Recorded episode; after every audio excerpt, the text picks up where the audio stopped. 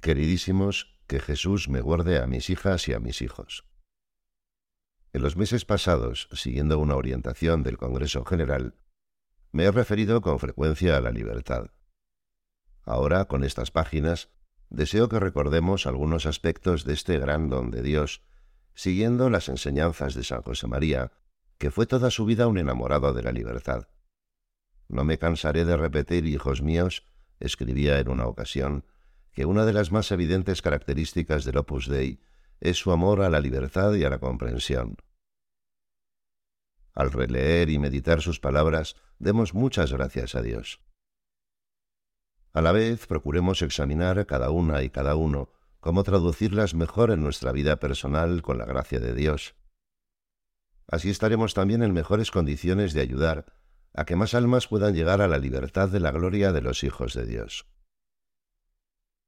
La pasión por la libertad, su exigencia por parte de personas y pueblos, es un signo positivo de nuestro tiempo.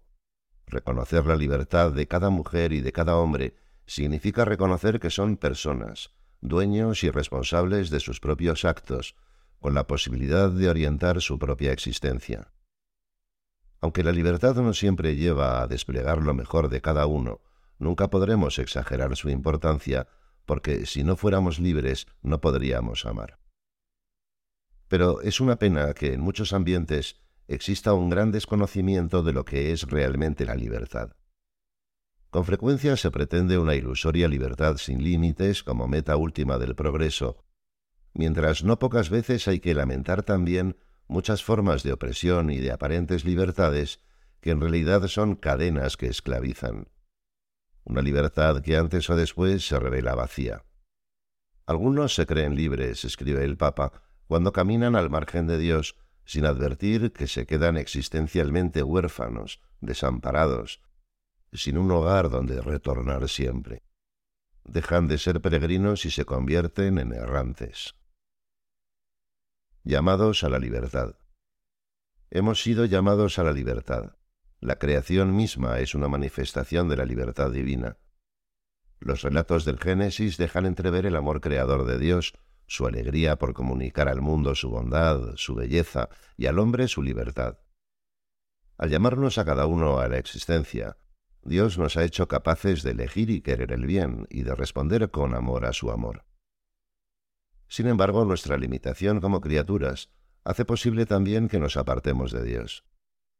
Es un misterio de la divina sabiduría que al crear al hombre a su imagen y semejanza haya querido correr el riesgo sublime de la libertad humana. Ese riesgo, desde los albores de la historia, llevó efectivamente al rechazo del amor de Dios por el pecado original.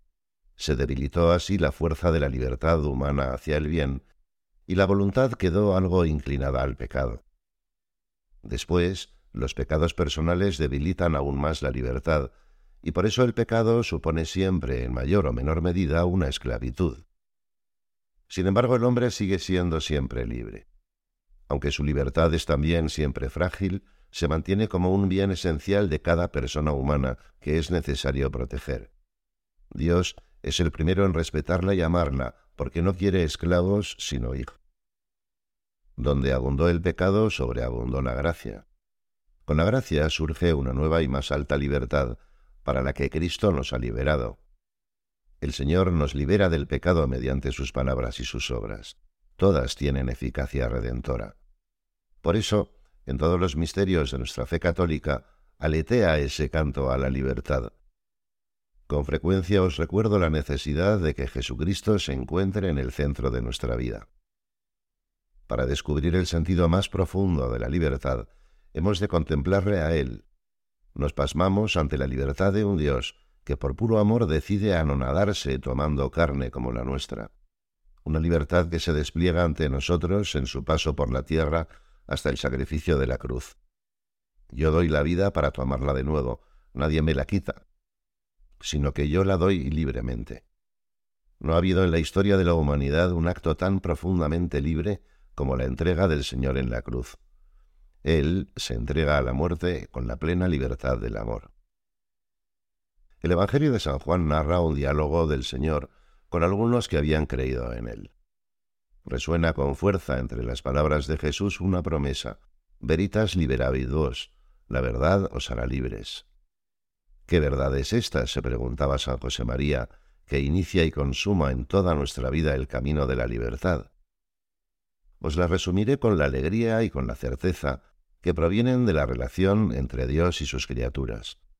Saber que hemos salido de las manos de Dios, que somos objeto de la predilección de la Trinidad Beatísima, que somos hijos de un gran Padre.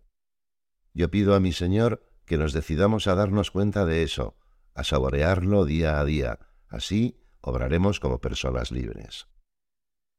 Nuestra filiación divina hace que nuestra libertad pueda expandirse con toda la fuerza que Dios le ha conferido. No es emancipándonos de la casa del Padre como somos libres, sino abrazando nuestra condición de hijos.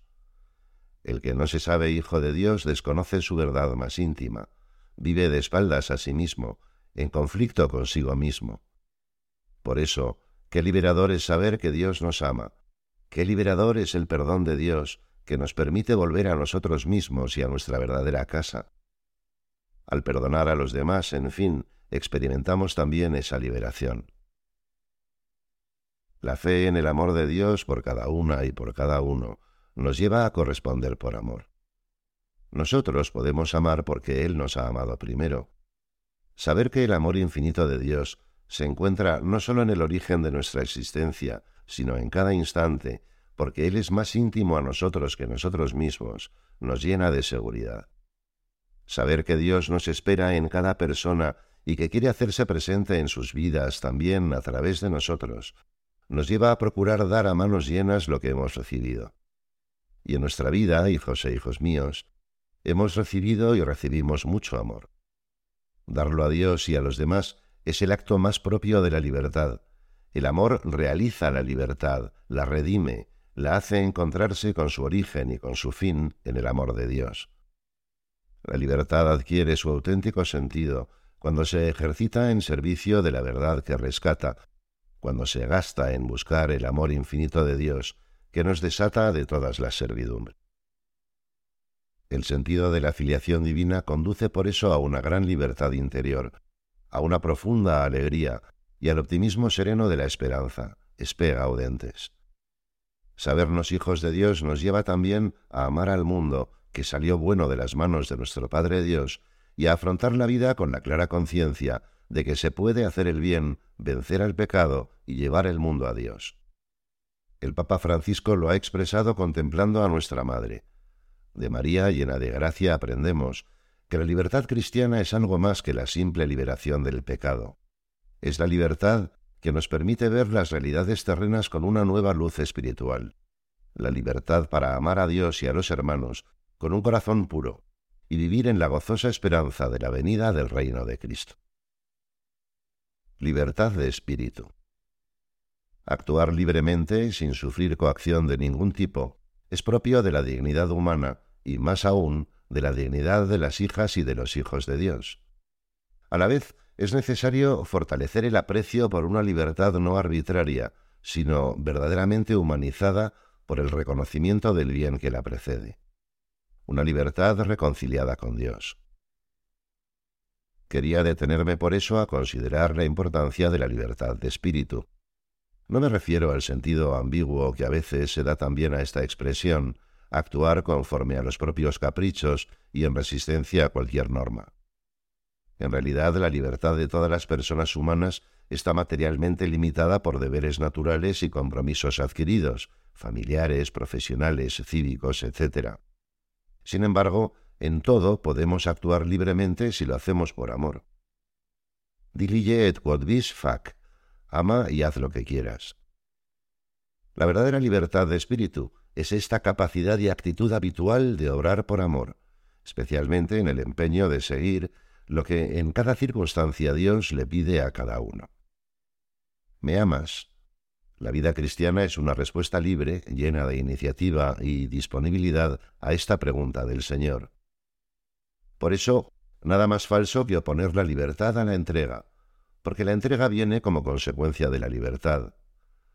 Mirad, cuando una madre se sacrifica por amor a sus hijos, ha elegido, y según la medida de ese amor así se manifestará su libertad. Si ese amor es grande, la libertad aparecerá fecunda, y el bien de los hijos proviene de esa bendita libertad que supone entrega, y proviene de esa bendita entrega que es precisamente libertad. En este horizonte se entiende que alentar la libertad de cada uno no suponga disminuir la exigencia. Cuanto más libres somos, más podemos amar. Y el amor es exigente. Todo lo aguanta, todo lo cree, todo lo espera, todo lo soporta. A su vez, crecer en el amor es crecer en libertad, es ser más libre. Con palabras de Santo Tomás de Aquino, cuanto aliquis plus habet de caritate plus habet de libertate. Cuanto más intensa es nuestra caridad, más libres somos. También actuamos con libertad de espíritu cuando no tenemos ganas de realizar algo o nos resulta especialmente costoso si lo hacemos por amor, es decir, no porque nos gusta, sino porque nos da la gana. Debemos sentirnos hijos de Dios y vivir con la ilusión de cumplir la voluntad de nuestro Padre, realizar las cosas según el querer de Dios, porque nos da la gana, que es la razón más sobrenatural. La alegría es también una manifestación de la libertad de espíritu. En lo humano, nos dice San José María, quiero dejaros como herencia el amor a la libertad y el buen humor. Son dos realidades que parecen muy distintas, pero que están conectadas porque sabernos libres para amar nos lleva a experimentar en el alma la alegría y con ella el buen humor. Una mirada al mundo que más allá del simple carácter natural permite ver el lado positivo, y si es el caso divertido de las cosas y de las situaciones. Como dice el Papa Francisco, Él es el autor de la alegría, el creador de la alegría, y esta alegría en el espíritu nos da la verdadera libertad cristiana. Sin alegría los cristianos no podemos ser libres, nos convertimos en esclavos de nuestras tristezas. Esta alegría está llamada a invadir todo en nuestra vida. Dios nos quiere contentos. Hablando a los apóstoles, Jesús nos habla también a nosotros. Que mi gozo esté en vosotros y que vuestro gozo sea completo. Por eso podemos cumplir con alegría también los deberes que puedan resultar desagradables. Como nos dice San José María, no es lícito pensar que solo es posible hacer con alegría el trabajo que nos gusta. Se puede hacer con alegría y no de mala gana lo que cuesta, lo que no gusta, si se hace por y con amor, y por tanto libremente. Haciendo su oración en voz alta el 28 de abril de 1963, San José María explicaba así las luces que había recibido en el lejano 1931. Tú has hecho, Señor, que yo entendiera que tener la cruz es encontrar la felicidad, la alegría. Y la razón, lo veo con más claridad que nunca, es esta. Tener la cruz es identificarse con Cristo, es ser Cristo, y por eso ser hijo de Dios.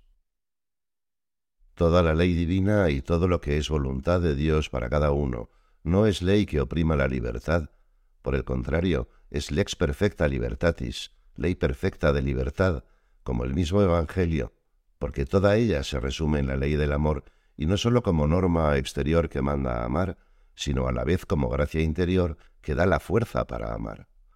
Pondus meum, amor meus, mi amor es mi peso, decía San Agustín, refiriéndose no al hecho evidente de que a veces amar sea costoso, sino a que el amor que llevamos en el corazón es lo que nos mueve, lo que nos lleva a todas partes. Eo feror quocumque feror, Allí donde voy, Él es quien me lleva.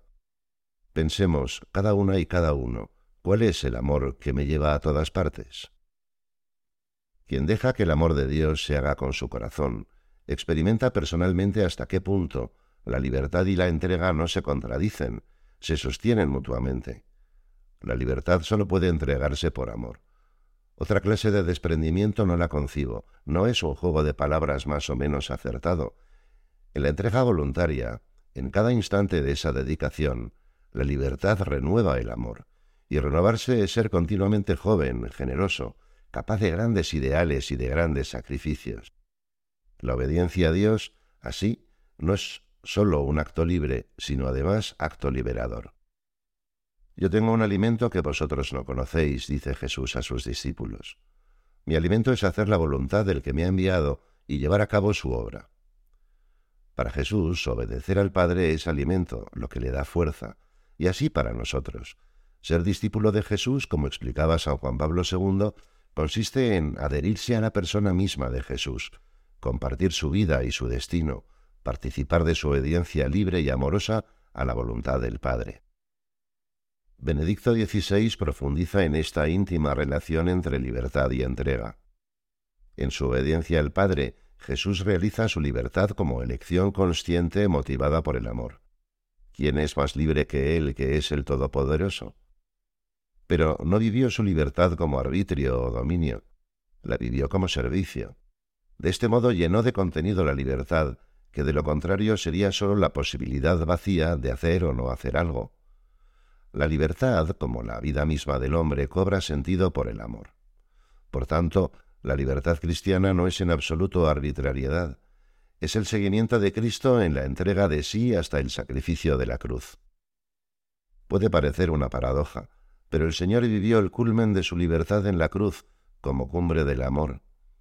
Cuando en el Calvario le gritaban, Si eres hijo de Dios, baja de la cruz, demostró su libertad de hijo precisamente permaneciendo en aquel patíbulo para cumplir a fondo la voluntad misericordiosa del Padre.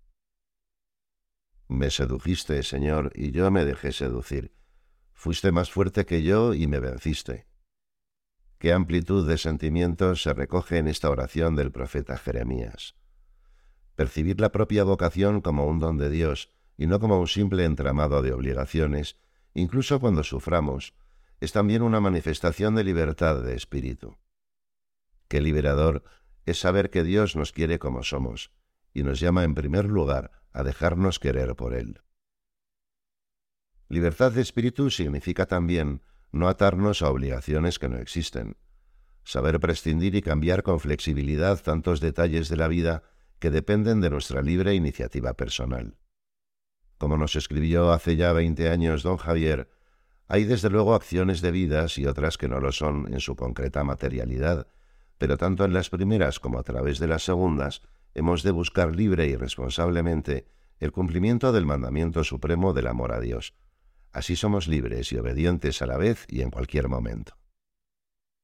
Debemos mantener siempre en la obra el ambiente de confianza y de libertad, que facilita manifestar a quien corresponda lo que nos preocupa, comentar lo que no comprendemos o que nos parece que se debería mejorar. A la vez, ese clima de confianza se nutre también de la lealtad y de la paciencia para sobrellevar con serenidad y buen humor las limitaciones humanas, situaciones que contraríen, etc. Esa es la actitud de un buen hijo que en ejercicio de su libertad protege bienes más grandes que su propio punto de vista, aunque esté convencido de tener razón, bienes como la unidad, la paz familiar, que no tienen precio. En cambio, cuando nuestras ideas nos separan de los demás, cuando nos llevan a romper la comunión, la unidad con nuestros hermanos, es señal clara de que no estamos obrando según el Espíritu de Dios. Aunque a veces algunas situaciones puedan hacernos sufrir, Dios se sirve con frecuencia de ellas para identificarnos con Jesús. Como dice en la carta a los Hebreos, Él aprendió por los padecimientos la obediencia, y trajo así la salvación eterna para todos los que le obedecen. Nos trajo la libertad de los hijos de Dios. Aceptar las limitaciones humanas que todos tenemos, sin renunciar a superarlas en la medida de lo posible, es también manifestación y fuente de libertad de espíritu. Pensad por contraste en la triste actitud del hijo mayor de la parábola, como echa en cara a su padre tantas cosas que había ido guardando con amargura en su alma, y como tampoco es capaz de sumarse a la alegría familiar. Su libertad se había ido haciendo pequeña y egoísta, incapaz de amar, de entender que todo lo mío es tuyo. Vivía en su casa, pero no era libre porque su corazón estaba fuera. Qué hermosa resulta, en cambio, por contraste, la historia de Ruth la Moabita, en la que la libertad y la entrega echan raíces en un profundo sentido de pertenencia a la familia. Conmueve ver cómo esta mujer responde a la insistencia de su suegra, que la animaba a rehacer su vida por su cuenta. No me obligues a marcharme y alejarme de ti, pues a donde vayas iré, y donde pasas las noches las pasaré yo. Tu pueblo será mi pueblo, y tu Dios será mi Dios. Donde mueras moriré, y allí mismo recibiré sepultura. Contemplando a la Virgen Santísima, en fin, resulta aún más claro cómo la libertad se despliega en la entrega fiel considerada ahora el momento sublime en el que el arcángel San Gabriel anuncia a Santa María el designio del Altísimo. Nuestra Madre escucha y pregunta para comprender mejor lo que el Señor le pide. Luego, la respuesta firme, fiat, hágase en mí según tu palabra, el fruto de la mejor libertad, la de decidirse por Dios. Formar y gobernar personas libres. En la formación tiene un papel importante la dirección espiritual personal, que debe desarrollarse siempre en un clima de libertad y orientarse a formar personas que se sientan libres como pájaros. En este sentido, San José María escribe, refiriéndose a los que reciben las charlas personales de sus hermanos, que la autoridad del director espiritual no es potestad. Dejad siempre una gran libertad de espíritu a las almas. Pensad en lo que tantas veces os he dicho, porque me da la gana me parece la razón más sobrenatural de todas. La función del director espiritual es ayudar a que el alma quiera, a que le dé la gana, cumplir la voluntad de Dios. No mandéis, aconsejad. Con los consejos de la dirección espiritual se procura secundar la acción del Espíritu Santo en cada alma y ayudarla a situarse ante Dios y ante sus propios deberes con libertad y responsabilidad personales, porque al crear las almas Dios no se repite. Cada uno es como es y hay que tratar a cada uno según lo ha hecho Dios y según lo lleva Dios. Junto al consejo, de ordinario podrá ir la exhortación cariñosa que facilita el convencimiento de que siempre vale la pena esforzarnos por ser fieles por amor, libremente. También en la dirección espiritual alguna vez se puede dar, con claridad pero siempre con cariño y delicadeza, un consejo imperativo que recuerde la obligación de cumplir un deber. La fuerza de ese consejo, sin embargo, no provendría del consejo mismo, sino de ese deber. Cuando hay confianza, se puede y se debe hablar así, y quien recibe esa advertencia lo agradece porque reconoce en ese gesto la fortaleza y el cariño de un hermano mayor. La formación durante toda la vida, sin descuidar su necesaria exigencia, tiende en una medida importante a abrir horizontes, en cambio, si nos limitásemos a exigir y a ser exigidos, podríamos acabar por ver solo lo que no alcanzamos a hacer, nuestros defectos y limitaciones, olvidando lo más importante, el amor de Dios por nosotros. En este mismo contexto recordemos cómo San José María nos ha enseñado que en la obra somos muy amigos de la libertad, y también lo somos en la vida interior, no nos atamos a esquemas ni métodos. Hay mucho, debe haber mucho, de autodeterminación incluso en la vida espiritual. Por esto la sinceridad de la dirección espiritual, que nos mueve a abrir libremente el alma para recibir consejo, nos mueve también a la iniciativa personal, a manifestar con libertad lo que vemos como posibles puntos para nuestra lucha interior por identificarnos cada vez más con Jesucristo. Por esto, la formación, transmitiendo a todos un mismo espíritu, no produce uniformidad, sino unidad. De modo gráfico decía San José María que en la obra se puede andar por el camino de muchas maneras. Se puede andar por la derecha, por la izquierda, en zigzag, caminando con los pies, a caballo.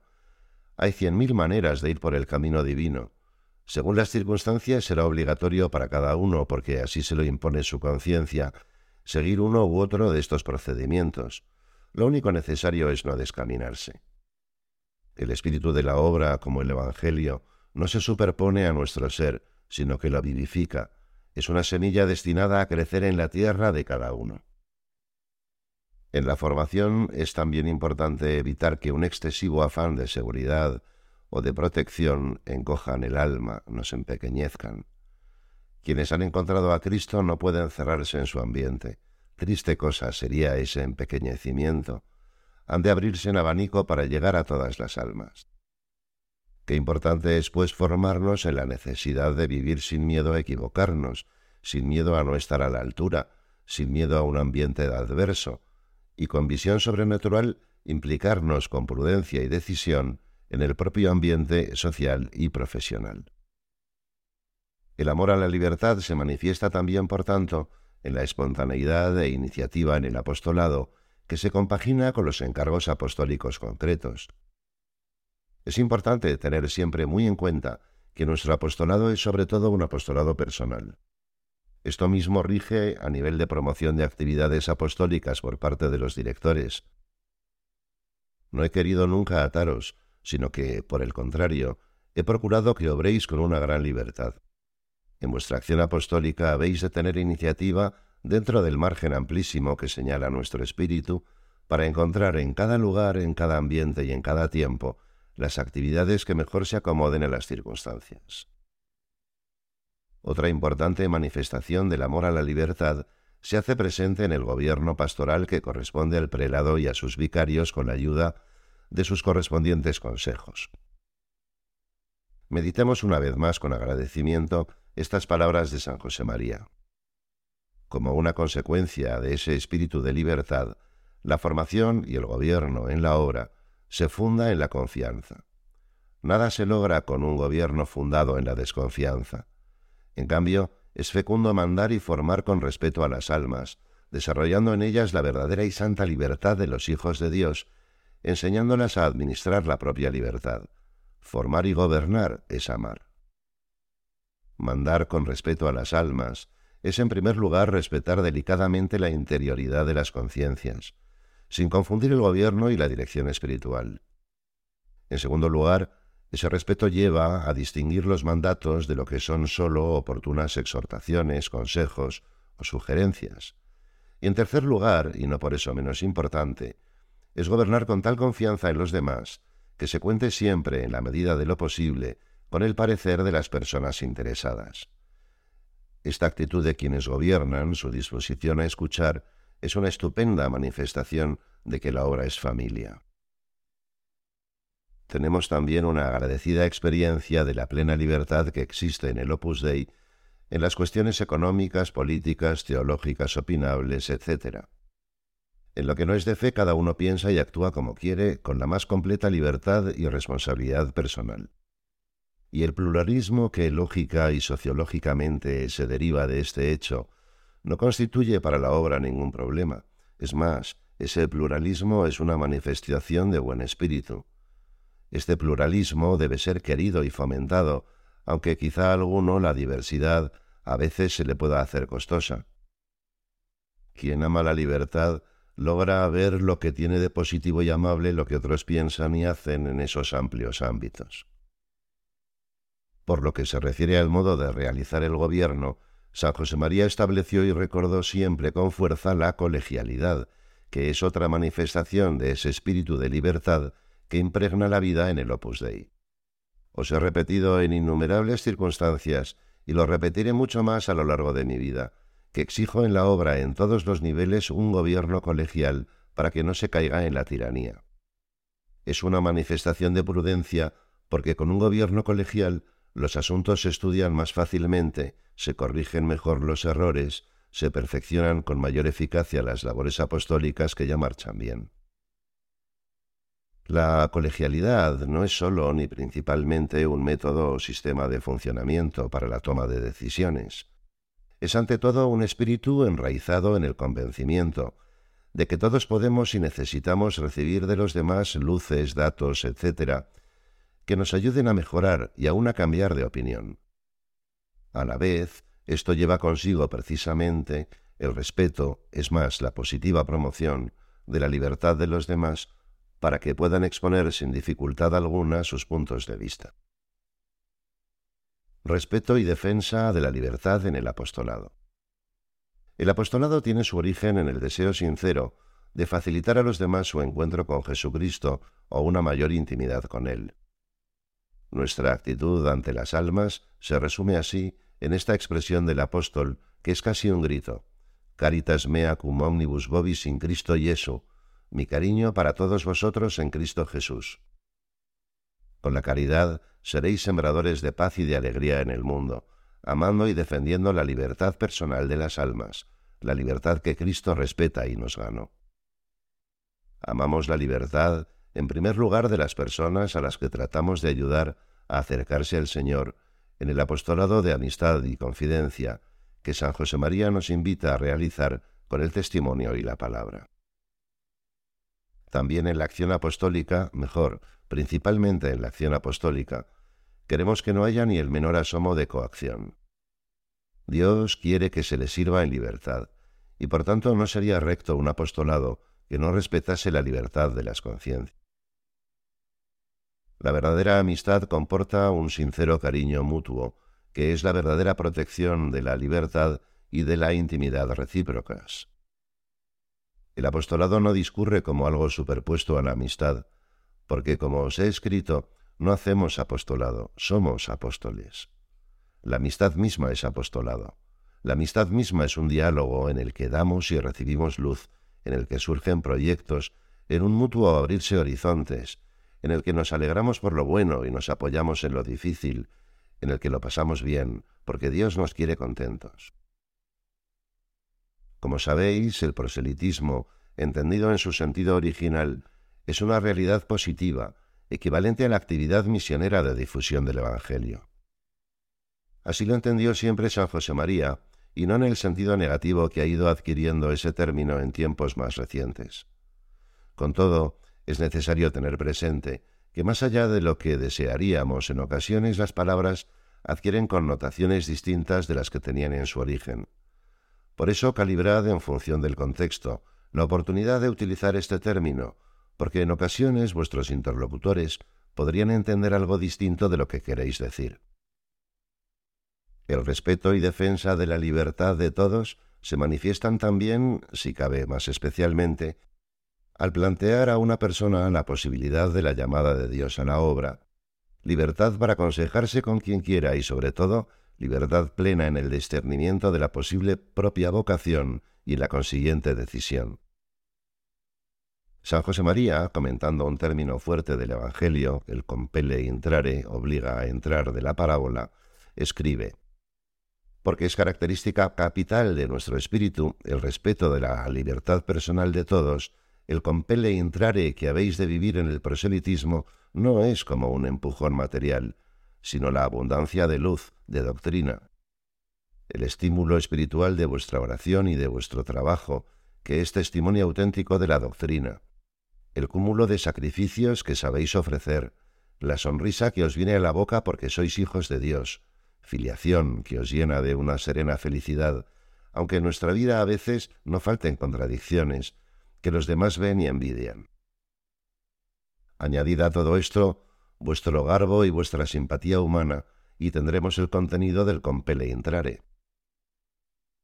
Que claro, resulta así que la obra crece y debe crecer siempre en un clima de libertad, presentando con decisión y con sencillez la belleza deslumbrante de vivir con Dios. Veritas liberavit vos. Todas las promesas de liberación que se suceden durante los siglos son verdaderas en la medida en que se nutren de la verdad sobre Dios y el hombre. La verdad que es una persona, Jesús, camino, verdad y vida. También hoy, después de dos mil años, Cristo aparece a nosotros como aquel que trae al hombre la libertad basada sobre la verdad, como aquel que libera al hombre de lo que limita, disminuye y casi destruye esta libertad en sus mismas raíces en el alma del hombre, en su corazón y en su conciencia. Dios nos ha dado la libertad para siempre. Este don no es algo transitorio para ejercitar solamente durante esta vida en la tierra. La libertad, como el amor, nunca acaba, permanece en el cielo. Nuestro camino hasta allí es precisamente un camino hacia la libertad de la gloria de los hijos de Dios, in libertatem gloriae filiorum Dei. En el cielo, la libertad no sólo no desaparecerá, sino que alcanzará su plenitud, la de abrazar el amor de Dios. Un gran amor te espera en el cielo, sin traiciones, sin engaños, todo el amor, toda la belleza, toda la grandeza, toda la ciencia, y sin empalago te saciará sin saciar. Si somos fieles, por la misericordia de Dios, en el cielo seremos plenamente libres por la plenitud del amor. Con todo cariño os bendice vuestro Padre Fernando. Roma, 9 de enero de 2018, aniversario del nacimiento de San José María.